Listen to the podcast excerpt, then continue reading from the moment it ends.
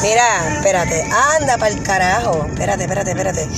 Es que lo que pasa es que decidí, voy de camino a buscar a Lina eh, y decidí que en el camino del tapón este, que se está moviendo realmente porque el tapón se mueve, iba a grabar un podcast porque pues me di una IPA, me di un pinchazo, estoy comiquita, estoy mandando voicemail súper largo y dije, este es el momento de tú mandar el de tú hacer el, el, podcast, entonces tengo puesto el playlist que hice hace par de años de Acuario.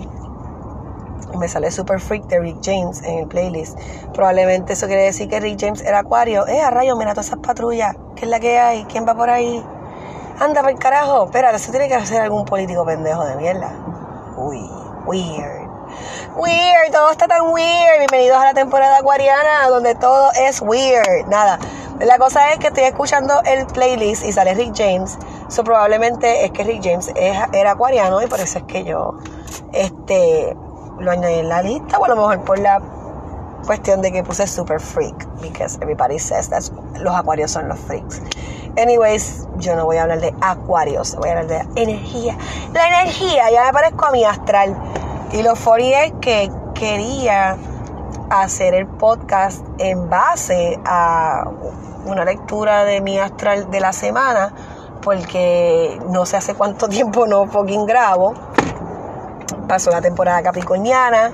Este, y como no grabé la temporada capricorniana, pues me gustó mucho lo que ella estaba hablando de, de que aunque esto era, ya estamos en la temporada acuariana, hay un feel bien capricorniano en estos días y ahí es que entramos con la cuestión de que hablamos del zodiaco y hablamos de los signos, pero esta energía es continua y está siempre una overlapping la otra, solapando a la otra.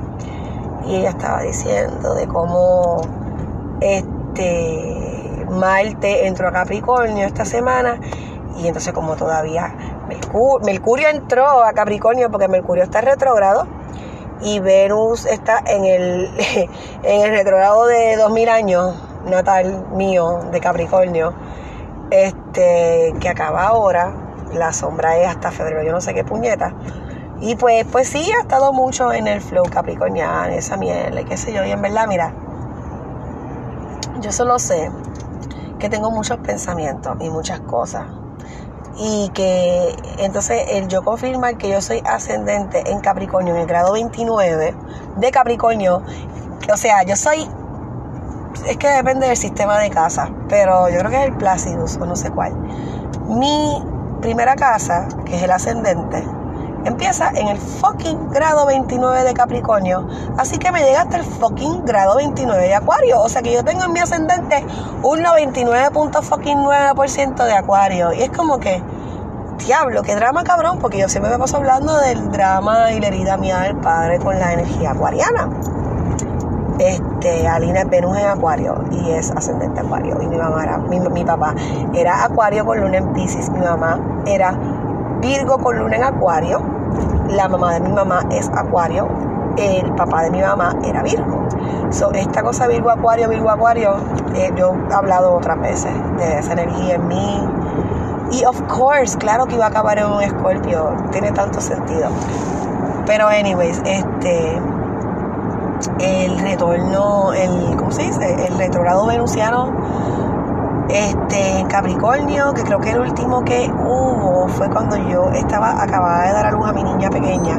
Y es mi retorno natal. Yo soy Venus en Capricornio en casa 12 porque como tengo la fucking ascendente en el grado 29, mi Venus no cae en casa 1, cae en casa 12. Y yo creo que mi Venus en casa 12 es el drama de mi vida romántico. Y después siendo Escorpio, es una novela, no me da mucho caso, estoy aquí dilucidando.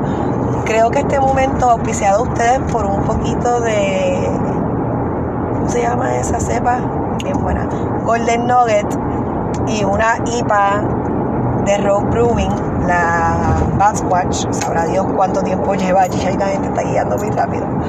Este, pues tengo el pensamiento así un poco claro y pues puedo hablar de estas cosas, pero la misma vez como que no quiero hablar. Tengo esa energía acuariana bien on fire. Este, ¿qué les puedo decir? Eh, la astrología está súper intensa porque la vida está súper intensa, porque somos seres intensos, porque nuestra existencia es intensa. Ya yo creo que yo no quiero ni encontrar explicaciones. este, esto, la astrología y todas estas cosas son acercamientos de nosotros para entender nuestro proceder en esta dimensión pero somos tantas personas y son tantas realidades que son miles y millones de perspectivas y realidades y lo que sea, y con algunas personas conectamos, con otras no, y está bien loco todo.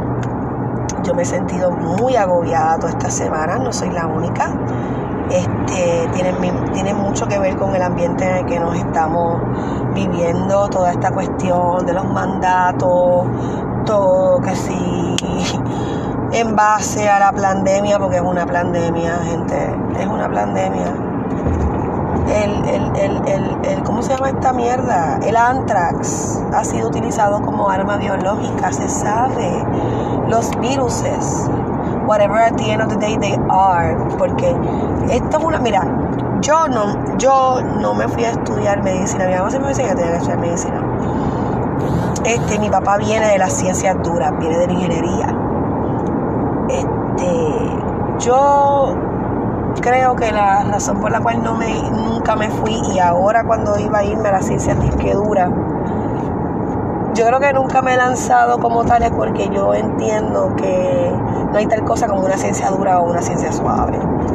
Yo creo que todo, todo, todo, no hay separación, todo es un continuo, que sea quien sea las estructuras o las estructuras que hayan fragmentado todas estas cosas que componen la dimensión en la que nos movemos,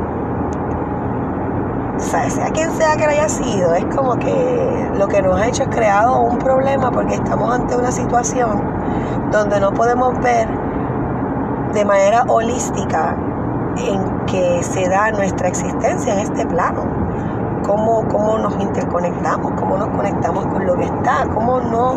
O sea, por eso es que nada de esto ha resuelto nada. Vacuna, sanitizer, mascarilla, por eso jamás de los jamases eh, resolvería algo que se llama un virus, porque así no funciona. El mundo en el que vivimos nunca ha funcionado.